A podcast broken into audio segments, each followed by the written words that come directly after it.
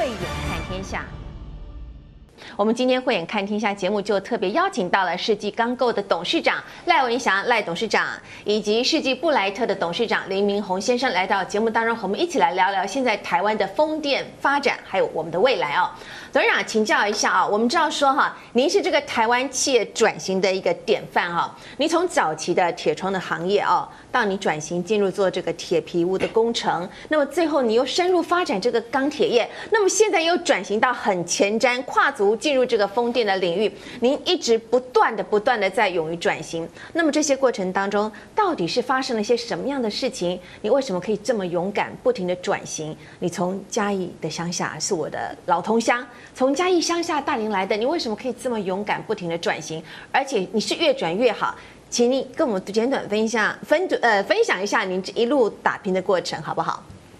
哦，最美丽的主持人哈，啊各各位观众朋友大家好。嘿，实际上哈，我增加囡仔有几种啦，吼，第一，真好读册，可能我读到先家，读到先家，读到先家嘛。这个读册有哦，吼，拢读到公立学校嘛。第二咧，考到私立学校无钱好读有吼，可能就爱读公立学校、警官学校。所以讲哦，咱境界真济拢是咱家己家己中南部起来有哦。啊，我这算第三种的的人有吼，家境也无真好。好。哦，啊，迄个读册也无真好读，所以讲细汉哦，家己也惯咧啊，都爱就北来学功夫啊。哦，所以讲我就开始。在三立波学做铁桶啊，开始有无吼，都一路一路做啦。啊，当然做铁桶啊了，做边等下就是娶某生囝有无？啊嘛是开成设个铁工厂有无吼？然后一个班长两个兵啊，哦，迄当阵我都喊阮太太，我一个请一个十来岁学师啊有无吼，都开始做铁桶啊。啊，做铁桶啊咧，都一路做来就讲啊，我都。像我做这铁桶啊，唔要做啊，当时就一概去到日本考察有无吼，反正日本啊，拢是迄大楼啊，更个大楼讲哦，我要做啊，当时出头天，所以讲迄当时就转来向朋友招招，就来啊观音家区来做这个土地来做开始换铁桶啊，转型做铁厝，吼，啊，伊就做来当然啦，咱这是台湾土国无富爸爸嘛，无富妈妈有无嘛，无高学历有无吼，一路给真辛苦有无，所以讲，所以讲就是开始就是咧，但是你有台湾精神，做铁厝，嗯，吼啊转型做大楼，做做桥梁，啊当然直接一路过来的，咱这无本钱有无吼，定咧装钱啦，嗯，吼定咧装山啊，帮我安尼嘛毋是办法有无，落尾啦，我都。伫迄八十八年迄度，我听人讲啊，印股票换钞票啊，想得足天真就对了吼。所以讲迄当阵就叫人家辅导要要上开就但是咧。吼，无遐简单，因为吼财务的问题啦，制度问题，都去用拍成倒转来有无吼，所以讲伫迄当中吼，就用退件，啊退件了后咧，就是一定财务无健全嘛，伫公司嘛，伫公司啊吼用要倒去，所以讲，但是我嘛不放弃，佫经过八年的抗战啊，吼，我共款，我伫迄个民国九十六年就开始辅导，佫佫送件，开始甲制度改变有吼，送件吼上市好佳者，啊一届就真顺利成功有。哦，但是上市了后，吼，多了这九十八年遐多了金融风暴，我经营嘛无真好，但是哇，迄一两年嘛过了无真好过就对啦。哦，所以讲我就伫迄当阵就开始看啊，咱台湾的公共工程嘛开始萎缩，啊，迄房地产嘛无好，所以讲我就我就讲啊，这无来创新改变，转型袂使有无吼？所以讲我伫迄个一八年就开始为东南亚啦去入去迄个。缅甸啦，吼去去缅甸啦，去越南啦，一直考察有无吼？但是吼，发到缅甸才四五十年的时阵，咱到的时阵啦，迄个是真艰苦的，迄个迄庄稼，我讲即个公共工程啦，发展起来可能会袂歹，所以我伫缅甸就开始嘛有。做买一个十家的土地，开始在建厂，啊，过来咧，好多人咧一百块两亿人，就咱政府啊，推广这海陆千架风机，海陆千架风机咧，什么叫海陆千架？就陆上的，咱即马定伫迄个海西海岸定看到迄陆上的风机有无吼？吼，啊，过来我去甲了解了后，看个陆上的啊，是。用工量无大，所以对我帮助嘛无大就对了吼，所以为。海上去个了解到，喊阮民航啦，喊阮总经理了有无吼？去当做了去欧洲、荷兰啦、丹麦啦，吼，迄德国个一直去考察去了解，我发觉讲哦，即个水下基础啊，哦，一个庞然大物。是。哦，所以讲即要运送无遐简单就对了吼，啊，都当当然，都一定啊，就发觉讲这要做即个物件有吼，就都要重建码头，啊，佫有真广阔土地，啊，所以讲迄当阵就甲经济部两个字嘛，你看政府的政策安怎，政府都一直了解，我政府政策就讲一定会行，只是较紧。还是较慢尔，但是迄当做真大胆有哦吼，对位家人啦、高雄啦、台中啦，吼，落尾找到台北港，看遐多对田来造路，都要做码头哦吼，啊，就讲啊，这时程都甲咱，我要迄个政府政策配配合起来都真拄好，啊，就开始甲标土地就对啦吼，啊，迄当阵的土地拢要去屯海嘛，甲环保地起来尔，我就开始落落。就咧标啊，建卖标就是拢最低价就标掉就对，因为无人要标嘛，因为看了要害嘛，要不见好嘛。我等于讲，因为要做这个门槛，就是要有码头，还有广阔土地中啊，或者先筑巢引凤，都先啊标土地起来我吼，啊都哎啊都政府都开始这几年我好多大力推展这离岸风力发电我，啊都开始欧洲的厂商像迄个。这 CIP 啦、沃系啦、吼达德能源来都开始催完，因为吼多政府啊，真鼓励这本土化，吼，所以本土化咧，伊这个用中国这当较悬无毋对，但是咧，伊伊伊就用一定啊，台湾只要留这个水价基础，留做这个企业。行业就对了吼，一定爱对台湾做。啊，所以讲伫迄当阵哦，我就开始接到这个订单，啊，当然接到订单了后，然后当然就爱开始真栽培这真侪人才嘛吼，所以迄种就几年前就开始吼，开始一直招兵买马啦，吼，因为这拢是外商嘛，就我报表拢，就我报表吼，就我报表拢爱英文啦吼，啊，所以我就开始辅导三八三四。哦，啊个就就我就啊博士啊硕士啊，就啊研究生教我哈，来开始来学习嘛呢。了解好，那我们现在讲到说这个风力发电，现在目前全球都是非常的关注哈。像是我们知道说荷兰今年就打造了一座全球最大的一个离岸风力的发电厂，能量据说可以供应有两百万个家庭哈，用上一整年都足足够用哈。那现在请教赖董跟林董，你觉得现在目前台湾的这个发电量？能量是如何？咱台湾有无吼？实际上，我感觉是真危险的国家啦。哦。安怎讲呢？吼，咱的九十八趴的能源爱靠进口，为核原料。是是是。吼，包括这个天然气啦、石油啦，对。吼，包括拖拖啦，吼，拢拢都爱靠进口有无？吼。啊，我定来讲，我台湾这个讲，上帝对咱，哈，较好，对咱台湾较好。是。全世界有二十。二十多个风场，咱台湾占十六座，是。哦，就是伫咱台湾有吼，所以讲风甲日头啊，哈，是用之不尽，取之不尽啊。啊，嗯哼，哦，安怎讲咧？哦，你讲有个人对话啦，伊绝对无在个干预讲啊，风卖飞来台湾，好好好，哦，日头卖出台湾，哦，所以讲这是咱家己爱自我制造的，啊，上天公伯对咱较好，这个较好的资源，然后用咱用来再加以利用，是是是，哦，讲这是。是咧上好的资源啦。这边也想请问一下林董啊，您作为世纪钢的子公司，你未来这个世纪布莱特，你未来的发风电的发展的策略是什么？嗯，跟主持人跟各位观众说明一下哈，那个世纪布莱特是在二零一八年，我们跟是呃丹麦最大的这个水下基础的制造商布莱特合资公司成立哈。那我们最主要成立的目的，因为刚刚董事长也讲哈，我们做离岸风力发电最重要就是土地。好，还有一个很重要就是技术，是做一座七十公尺高、一千三百吨的基础，一座不简不难，不会很困难，但是你要照时间，一年要交五十座，那就是难度了。你要把成本控制好，你要把任何的品质控制好，好，这是要做 serious production 要做的非常好，那就是技术难度。所以我们那时候跟 Blight 合作，就是要把技术啊引进台湾，在。二十多年来，欧洲成熟的这个制造技术引进台湾，是。那同时呢，也要培养台湾的人才，是。啊，因为台湾的包括监工也好啦，还有这个制造人才、工程设计人才，甚至我们现在的包括财务啦、legal，我们都需要非常非常多的人才。是，所以以现在我们世纪刚发展，还有世纪布莱特发展的重点，就是啊，引进人才、培养人才，然后借由跟呃国外布莱特的合作，然后把我们那个国内的人才啊，这个这个。提升，然后为了以后台湾啊，甚至我们看到以后亚洲的市场，是是，那这个要这个对了以后的这个整个亚洲的离岸风面发展啊，事实上人才是最重要的。没有个两三年根本没办法培育起来。对，人才，您讲的是人才，我们知道说企业经营最终啊，当然是找钱啊，你缺钱就要找钱。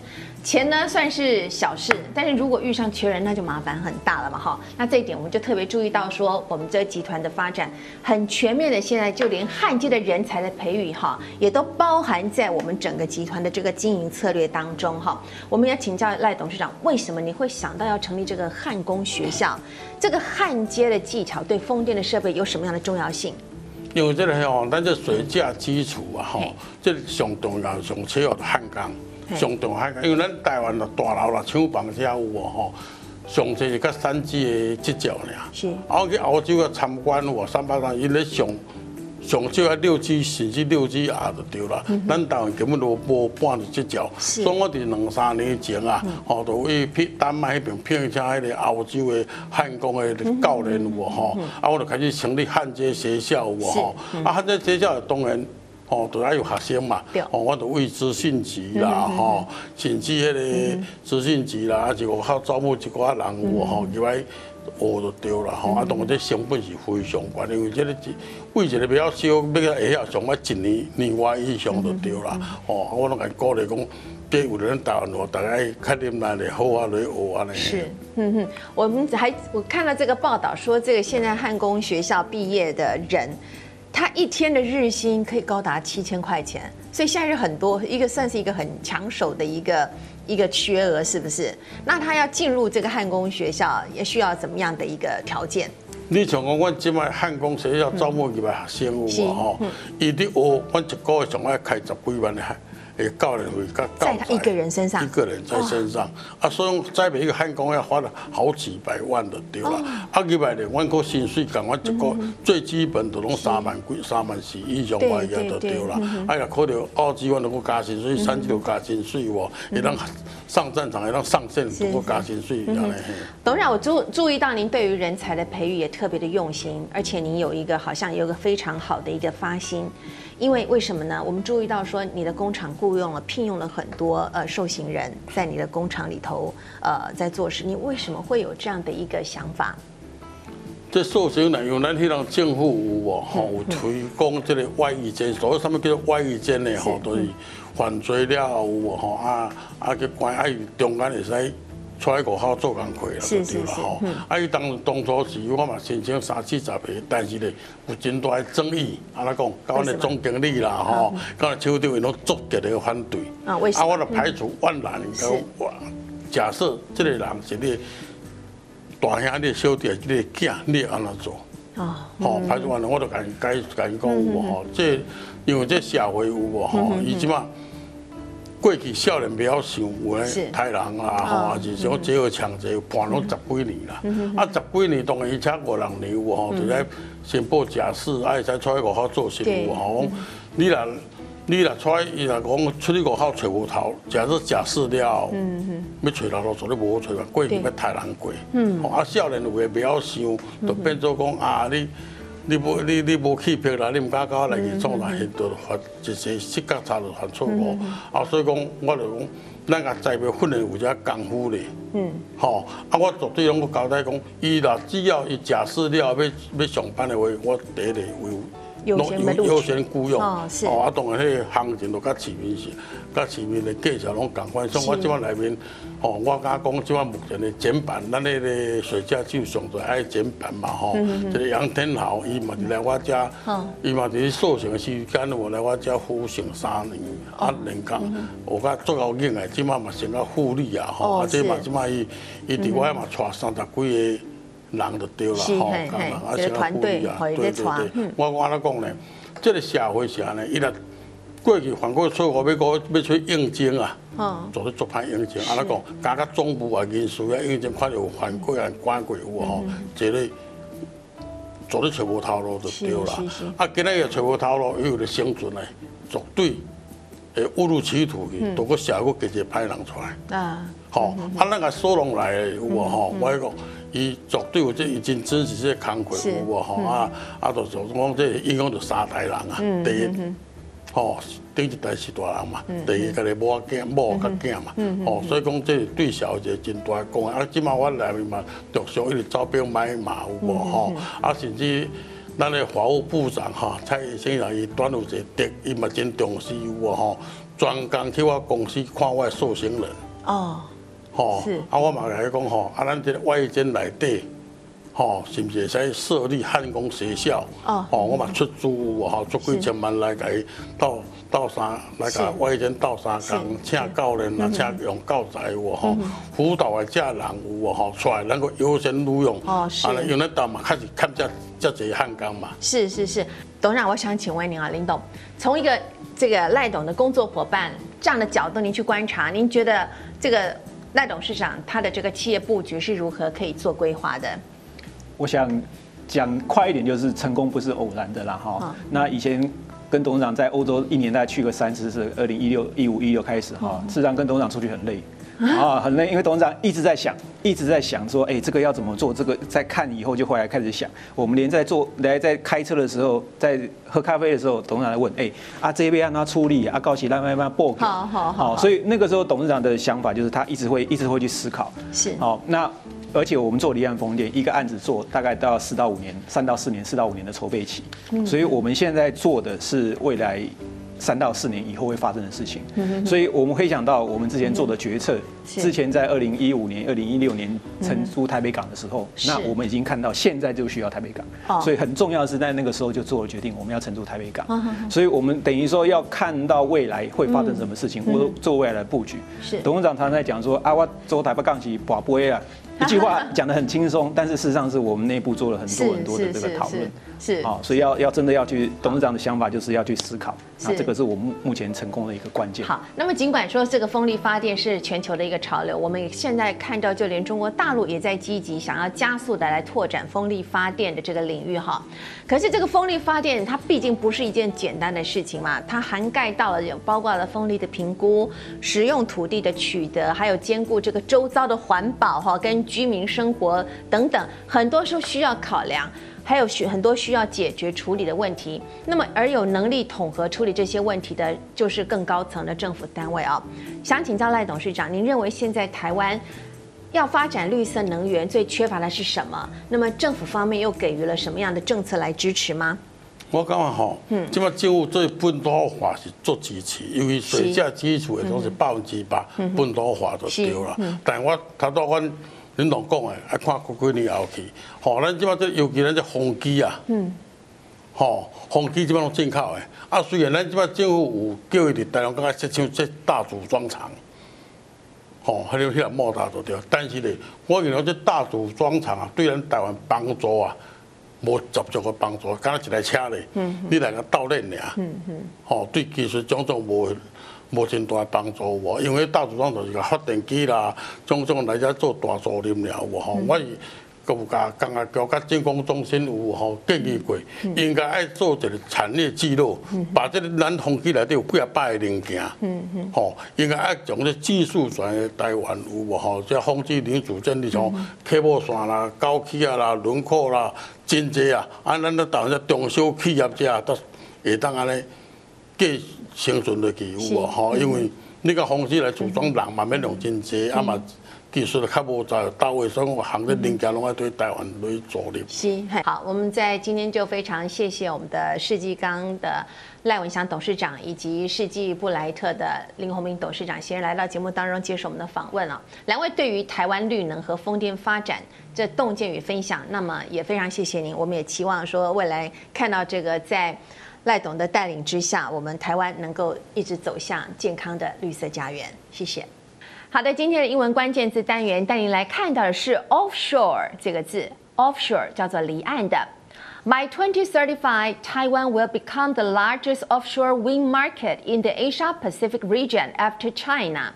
整句话就是说到二零三五年，台湾将会成为继中国大陆之后，亚太地区最大的离岸风力发电市场。台湾的能源有是高度的这个仰赖进口，超过了百分之九十八都是来自国外。因此，近年来政府就大力的推动能源转型，以太阳能、离岸风电为主力，设下了二零二五年再生能源发电占比百分之二十的目标。今年六月份，政府更是规划出了离岸风电下一个十年计划。二零二六年到二零三五年，每年要试出十亿瓦，累计一百亿瓦电力，让业者投入国内离岸风电。产业发展。目前台湾离岸风电市场是处于起步的阶段。供应链在台投资额上看兆元，未来也希望能够以亚洲风电基地之姿，把技术输出国外。好的，以上就是今天的英文关键字单元，接下来带你一起来进入透视两岸单元。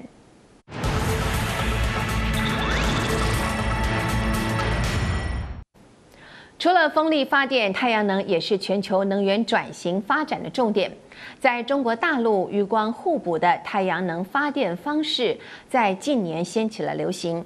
发电站将太阳能板铺设在广阔的鱼塘或者是河流上方，下方则是开放渔民进行养殖业。水上发电，水下养鱼，不止吸金，也很有效率。因为水面上没有遮蔽物，太阳能发电效益大大的提升。而太阳能板造成的阴影，则是能够减少水域优氧化。在湖南的北港长河也引进了余光互补的技术，水面上漂浮的二十七万面太阳能板长达八公里，不止打破了中国大陆的境内纪录，每年的发电量还可以达到一亿两千万度。长达八公里的北港长河水面，从空中俯瞰闪闪发光，竟然满满都是太阳能板。该项目铺设二十七万多块光伏板，连起来有八公里长，每天可发电五十到六十万度，年发电量可达一亿两千万度。这是目前中国大陆境内最长的漂浮太阳能电站，今年五月完工投入营运，立刻吸引众人目光。最让外界好奇的就是它水面上忙着吸收太阳光发电，水面下竟然还可以养鱼。我们这个是主要是利用这个光伏下面的空余的这个水面啊，把它综合利用，水层比较浅的地方养殖小龙虾，最深的地方呢就是把那个桂花鱼和大闸蟹套养，毛收益能达到七八千块钱。渔光互补的太阳能发电站是近年大陆浙江、湖南一带经常出现的特殊风景。太阳能板矗立在水面上，下方渔民撑着小船穿梭其中。这种水上发电、水下养鱼的发电方法就被称为渔光互补。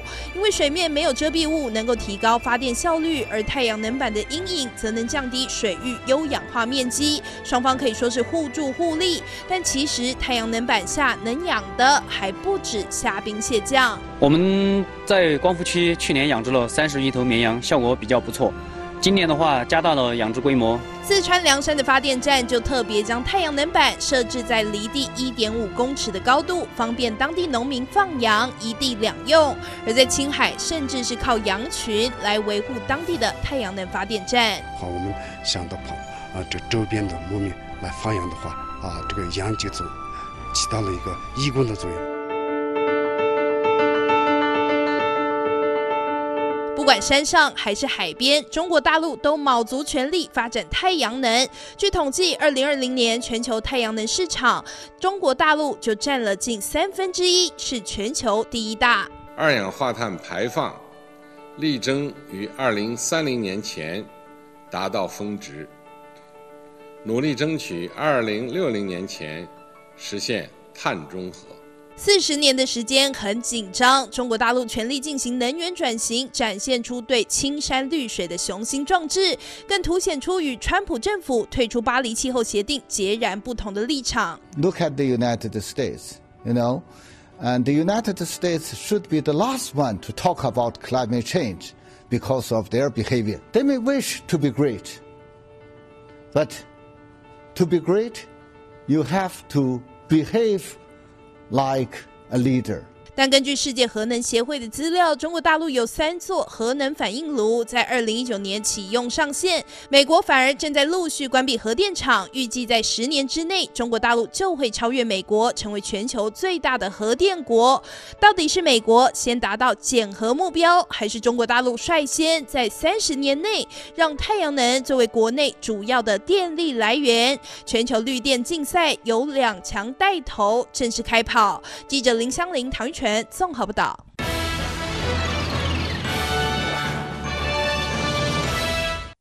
好的，今天的话题面对面要带你一起来讨论。为了减少气候暖化所带来的极端气候影响，全球都在找寻可永续发展的绿色能源。而在台湾，有高达百分之九十八的能源都是仰赖进口的。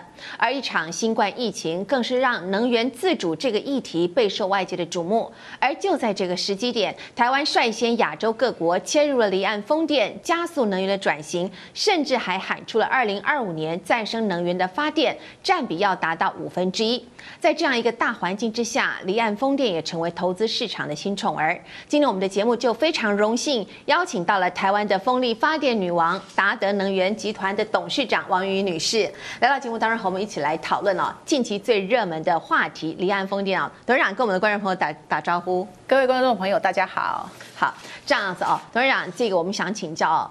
首先，想请问你，你一路走来耕耘这个台湾风电，据我所知，已经将近二十年、十九年的历史，可不可以简单跟我们讲一下，为什么全世界现在会对台湾的风产生这么大的兴趣？那么，全世界最好的有二十处的风场，在台湾就占了十六座。对，一个好的风场应该具备什么样的条件？那么，台湾的风力是真的这样子源源不绝吗？呃，是的，主持人，呃，今天非常荣幸啊，就是说能够接受到主持人邀请来这边跟各各位观众朋友分享一下整个啊台湾再生能源的一个发展，特别是离岸风电的部分哈。那刚刚主持人有说，的确台湾的风能非常的好，但是一个国家再生能源能不能起来，其实是呃有两个最重要的因素，第一个就是风，呃呃。再生能源的资源好不好？好，那如果你是风能的话，就风资源好不好？如果太阳光电的话，就是光电资源好不好？那呃，很幸运的，台湾虽然没有传统的化石能源，就刚刚主持人讲的，百分之九十八的传统化石能源都需要进口，可是台湾却是天时地利人和，有非常好的呃再生能源，不管你是风，不管你是光，或者是呃地热能、海洋能等这些的品质，都在全世界全世界前几名，只是我们过去可能没有去重视它。是好，就让他默默的在旁边。呃，我想很多听众朋友也都知道，小时候如果你是住海边的，你他们那边会种很多的防风林。啊，为什么？因为台湾的海边风最大，大到需要种树林去防风。可是从来没有人想到要怎么样去利用这个风能。哈，是是。对，但是现在整个技术的进步，其实呃，台湾的风资源其实相当的优异。那除了风资源良好之外，另外一个非常重要的就是政府的政策。嗯，你今天有这么好的风，就像过去台湾的风一直没改变过，从以前到现在就这么好。那为什么只有现在这个时候，所有的人才会突然发现台湾的风很好呢？其实是因为台湾有政策上面的支持支持。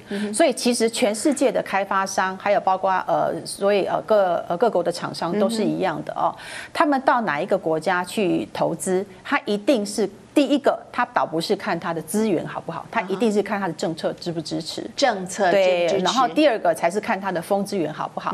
那台湾其实，在风资源本身的条件非常的优异，那也很有幸哈，就是在从二零一六年开始，呃，我们的蔡英文总统上任以后，提出整个能源转型。那什么叫做能源转型？就是过去我们整个能源结构、发电的结构都是仰赖化石能能源，好，这个大概占了百分之七十几、八十几，好，那再生能源几乎过去是没有哈，可是现在呃。能源转型一呃转型一个最重要的关键，就是因为它的经济效益。因为大家都知道，再生能源是越来越便宜，嗯，然后传统的化石能源因为燃料越来越少，它会越来越贵，嗯，所以整个国家在它的能源结构里面，这种越来越便宜的能源的占比就要。往上提高，嗯哼，然后你越来越贵的这个能源占比就要慢慢往下修，是。对，所以在这样的情况之下，所以整个呃台湾开始走了能源转型的路，然后呃呃那个蔡总统他就提出二零二五年，哦，就是再生能源占百分之二十，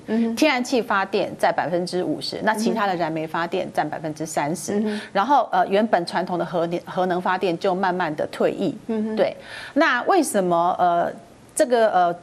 呃，天然天然气发电会从本来现在的百分之二三十提高到百分之五十，主要是因为它是干净的。OK，所以再生能源的能源的发展还有一个很重要的因素，就是说未来所有全世界的呃国家，它在要求跟你购买产品的时候，它都会要求你的碳足迹。他都会希望你能够使用绿电。绿电，好，所以这个就是为什么说今天绿电不只是在需求端，它也有很大的市场跟需要。因为大家都知道，现在像前阵子台积电就买了呃全亚洲最全世界最大的一个绿电的合约采购合约，哈，就是说就是说从这个各个方面来看，绿电它都有被需要，你政策又配合的好，又有天然的资源，所以为什么整个台湾现在在整个世界的离岸风场里面是最热门的一个一个一个国家？哦，是的。那么台湾现在就领先亚洲各国，已经率先切入这个离岸风电的市场，甚至也认为说，我们五年之后再生能源就会占台湾发电的五分之一啊。您刚刚有讲到，那么按照这个速度，真的可以说是超前部署了。那么，请问王董事长，你未来你觉得台湾未来风力发电的前景会是如何？对，呃，我在这个地方已经在这个领域已经十九年，将近二十年。那我当然认为这是一条台湾非走不可的路，而且我对它有充分的信心哈。就是说，你不管是从世界的趋势或台湾自己本身的条件来看哈，呃，你都要走上呃绿能发电的这一条路，是，因为第一个它有呃呃能源战略的安全的意义，安全，你自主能源可以因此提升，是啊，自主能源的比例可以因此提升。然后第二个就是说，呃，因为所有全世界在进行国际贸易采购的时候，也都会要求你必须要有绿色的能源，是。如果你自己国家并没有绿能的产出的话，那你还得去跟其他的国家买，而且你可能甚至没有办法跟其他国家的产品竞争。所以我认为，在这个两大的这个情况之下，我认为，呃，这一条路是一直必须走下去，而且是越越走越快，而且它。绝对是未来的主流。嗯哼，对。您刚刚讲到说，我们在评估投资的时候，并不是只有讲说这个国家的资源好不好，对，最重要的是你要看政策。对。那么之之后才来讲的说这个呃这个风的资源好不好这样子。那你觉得台湾现在的政策是不是对于这个绿能啊、呃、这个绿电的这种环境是一个最好的一个时刻？对。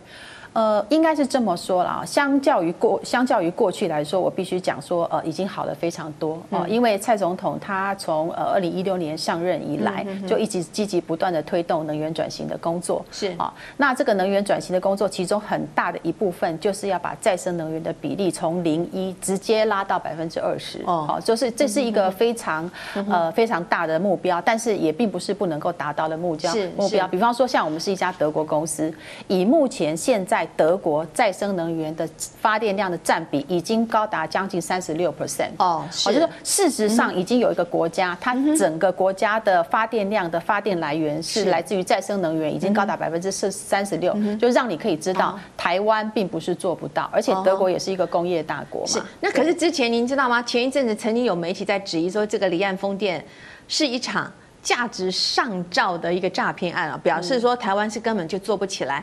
那么现在到底这个市场在台湾究竟是一个什么样的状况？对，真实情形，真实的情形就是说，呃，那些说所谓的诈骗的及诈骗案的这个这个说法是完全错误的啦。哈、嗯，你可以看到，现在整个国家，第一个，我们从汇入的外资来看，外资现在汇入了外资里面，很大的一部分都是呃这些呃再生离岸风电的开发商汇进来的，嗯、因为他在台湾哦、呃、要盖风力发电厂，要进行采购，嗯，然后。包括全球，包括丹麦、日本。呃，英国、挪威等等，你所能想到的所有国家跟再生能源产业有关，特别是离岸风电产业的国家的代表，全部都来。然后我们的公司每天都要接待非常多的代表处，而且他们代表处一带都是带二三十个国外的厂商来跟我们这些开发商谈，是就是希望看看有没有进一步合作的机会。好，所以其实我觉得，嗯呃，台湾在这一步，特别是离岸风电上的走的这一步是非常非常的正确，而且是非常非常的有效。效果哈，包括我们自己德国母公司的呃老板跟同事们也都非常压抑，台湾可以这么有决心的，而且是有效率的，而且是正确的，把这个政策落实下来。是，那有一种说法哦，台湾要做离岸风电要花上两兆，哇，很贵。但其实这个数字。据说，是台电向制造风机的发电业者购买，已经是长达二十年整个电的这个呃这样的一个花费啊。而且台电买了这些风电之后，是要卖给台湾的民众，就扣一扣，还有九千亿元才是台湾的这个发展风力离岸风电的支出嘛哦。但是经济部的工业局也曾经做过一个计算，就是说这九千多亿将可以为台湾未来带来超过一点二兆的产值哦。请教董事长，目前离岸风电的市场产值预估会有多大？有了政策，还有这整个投资大环境这样的支持跟加持之后，台湾的离岸风电现在真的是要起飞的时候吗？是，对啊、呃，台台湾的呃这个离岸风电产业，它的确是另外一个兆兆元的产业了哈、哦，就是说，因为今天呃今天台湾呃我们开发商在台湾盖这个风力发电厂，然后呃政府其实不但要求呃你要在台湾盖，你甚至所有相关设备只要要台湾能够生产制造的，好，都要在台湾进行采购，甚至不能生产制造的，只要有台湾的厂商愿意投资，或者是跟国外做技术结合的合资，只要是台湾可以做的。通常他就会要求我们这些开发商必须在就地做采购，所以有这样一个火车头的带动，其实呃整个这个呃呃产业链是会跟着跑起来的。是，对。那我们知道说离岸风电其实牵涉到的产业非常的多元哈。那么目前在台湾，我们仰赖外国的呃国外的技术的部分是哪一些？然后在台湾可以来自己已经自给自足的部分又包括哪些呢？对。呃，其实目前来说，呃，主要来讲就是说，台湾可能设计风机的能力还不是太够哦。就风机本身设置的能力可能是还是没办法，但是呃，设计呃这个风机本身的许多很多的零组件哦。是可以在台湾做采购的，是好。那台湾的工业技术水准也相当的高哈，所以其实你跟其他的呃国家比较起来，呃，并没有输到哪里去哈。像以我们公司做例子，比方说我们呃我们在风机，就是它的塔筒跟风机之间有一个叫做转接段啊，叫做转接段的东西。这个这个部分呢，呃，当时政府就要求又要在台湾进行采购。其实过去台湾并没有生产过，只是有核有这样的核心技术，可是并没有生产过真正的。转阶段。是，可是我们也愿意配合政府的政策，我们找了呃俊鼎公司，好，它是呃中鼎集团底下的一个子公司，那它的工业能力就非常的强。可是，一开始的时候，呃，我们去盘点它的整个生产流程，哈，就会发现说，哦，它有可能会有来不及供货的这个情况，因为它可能它的流程不是太顺，或者不够专业等等。那可是，我们就派遣了非常多国外的技术的专家，还有甚至顾问，哈，来跟他们一起开会。那他们。其实一开始的时候有点抗拒，但后来也成呃也一个比较开放的态度，所以后来呃我们委托俊鼎生产的这个转接段的部分，其实是如期如职的完成。是是是，所以这个东西就可以代表，就是说其实啊台湾的这些呃工业能力水准其实是不错，只要给他们一个机会，给他们一个订单，他们其实是可以找到出路，然后呃。呃，想办法把这些事情呃如期如职的生产出来。是我们的节目曾也曾也访问过了这个世纪刚的董事长啊赖赖董事长，他提到希望组成一个风电的国家队，把整个风机的产业从上至下能够都能够本土化，由我们自己制造自己来组装。那么你认为这样的想法可行吗？可能吗？呃，我觉得这是一个正确的方向啊，哦、就是说，但是在操作的层面上可能要更细腻，然后然后不要太操之过急。好，因为你今天有这么多的项目，好，有这么多项目，整个离岸风电产业其实涉及到非常非常广泛的项目，哈，那你怎么样去把一些你核心的能力？嗯，好，或者是核心的项目，把它拿下来，让它不只是呃在可以在国内新建，也有国外竞争的能力，国外市场的竞争能力哈。那我觉得这个部分当然就是政府机构要花费比较多的心力，就是说我们现在第一批哈，像我们现在正在新建这些呃这些风场，我们第一批的这些相关的呃国产的这些制造能力等等，都已经呃开始在呃呃进行当中。那我觉得接下来，比方说工业局，它可能要进行去去进进行。盘点有有哪一些哪一个部分，它的呃，其实它的生产的成本已经可以跟国外竞争，那你就要继续保持下去。是。有哪一些其实国外的呃国内的能力还有一点吃力哈，它可能在成本竞争上还有比较大的压力，可能进政府就要进一步介入去做进行的辅导啊，或是等等之类的。所以基本上我认为这是一条呃正确的道路啦。对，董事长是我的好朋友哦。也是这个，当年我们从新闻业都是一起就是走过来哦。那您从新闻业转换跑道，开始发展离岸风电，到现在十九年的时间，成为今天众人口中台湾的风电女王。对你来说，应该是一个全新而且是未知的产业哦。请问现在的契机是什么？而你当年为什么会有这样一个华丽转身？十九年当中，你遇到最大的困难又是什么？嗯，对。呃，其实是这样子，就是说，呃，我在呃媒体大概是十年的时间了啦，好，那当然跟主持人也有共事过一段时间，可是后来我会发现是说，呃，可能当媒体记者有越来越有一些无力感啊，就觉得说你可能呃呃当初所想到的一些呃影响力或者是能够对社会贡献的能力没有办法达到，所以我那时候会想说，哎，我是不是可以转转行到产业里面去？那刚好就是有一个很好的因缘，就是说可以让我投身到这个呃。呃，风力发电产业，其实我一开始是先从陆域风电开始做起的，所以你呃各位观众如果在呃西海岸有看到有在转的风机，大概一半以上是我们公司做的，对，公司做起来的，对。那后来当然政府又推动离岸呃风电，所以我们公司当然也不落人口，就继续去参与哈。那在这整个的过程当中，其实不管是一开始的陆域，或者是一开始的离岸风电，我觉得都遇到一个比较大的问题，就是说呃中央跟地方都有它相相对的。的问题了，在中央的问题方面，我觉得比较可惜的就是说，因为毕竟它是一个新的新的东西，是对。那那它电业又是一个特许行业，你需要呃政府的呃许可，很多的许可，很多单位的许可啦。但是在这个过程当中，很多人因为可能对这个东西不了解，所以他就不大敢去核准你。嗯，你必须花非常多的心力去跟他们沟通。嗯，对。但是对于一个外国的嗯投资者而言哦，就是说。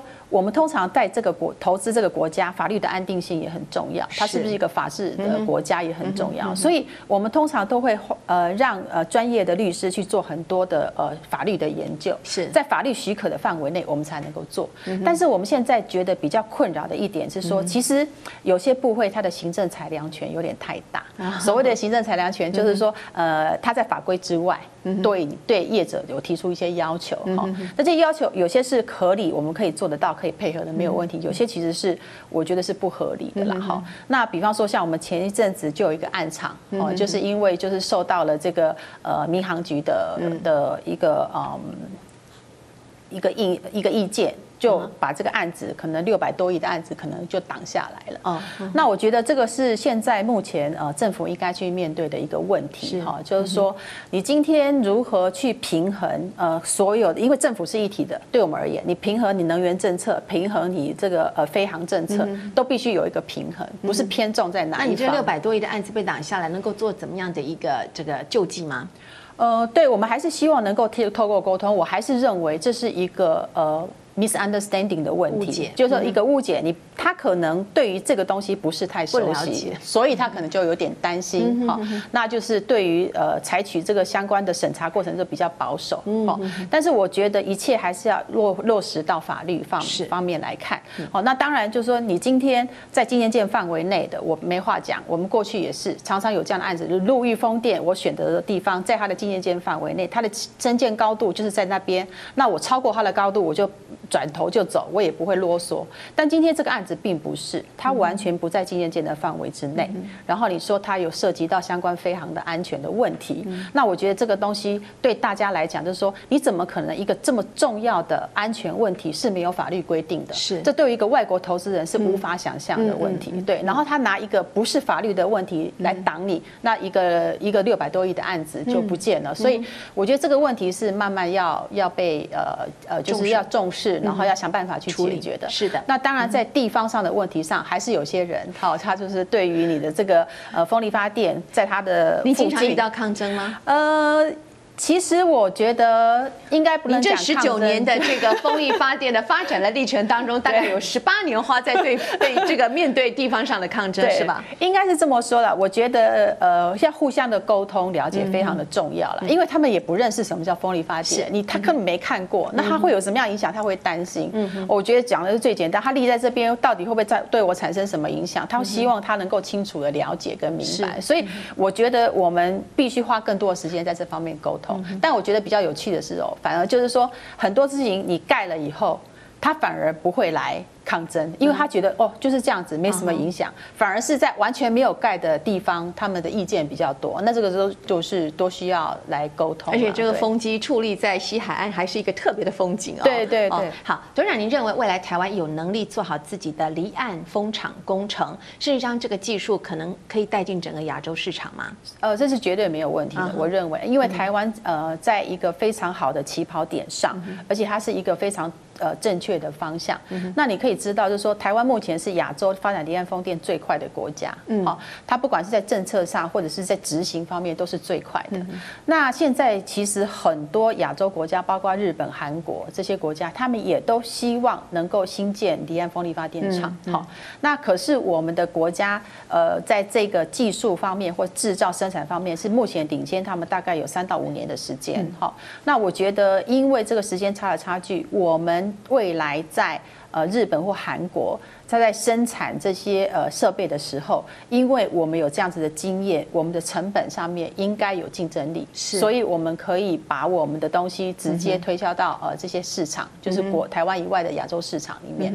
对，所以我也很认同，就是说这是一个呃有竞争力，台湾是绝对可以呃在离岸风电的产业上跟其他国家来说是绝对有竞争力的。好的，非常谢谢达德能源集团台湾区的董事长王瑜啊女士今天亲自来到节目当中。